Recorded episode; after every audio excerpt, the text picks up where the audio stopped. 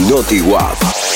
¿Cómo viene la actividad física en tu casa? Para la Organización Mundial de la Salud, la actividad física regular no solo es beneficiosa para el cuerpo, sino también para la mente. Es por eso que dio algunas recomendaciones para tratar de mantenernos físicamente activos cuando estamos en nuestra casa. Por ejemplo, no estar largos periodos de tiempo sin hacer algo. Si estamos entre 20 y 30 minutos de manera sedentaria, trabajo en computador, en escritorio, proponen, por ejemplo, hacer un corte que puede durar de 3 a 5 minutos y cambiar la actividad. Subir y bajar escaleras, dar una vuelta por nuestra casa, acomodarnos un poco el cuerpo. Si hacemos actividad física regular, marcar día y hora específicos para mantenernos motivados durante todo el día y llegar con ganas al momento de hacer el ejercicio. Si vivimos en familia, ellos recomiendan elegir una actividad física puntual que podamos hacer entre todos y marcar un objetivo para que cada integrante pueda llegar a ese objetivo o por supuesto también superarlo. Y si vivimos con niños, podemos adaptar esa actividad física a algún juego o baile.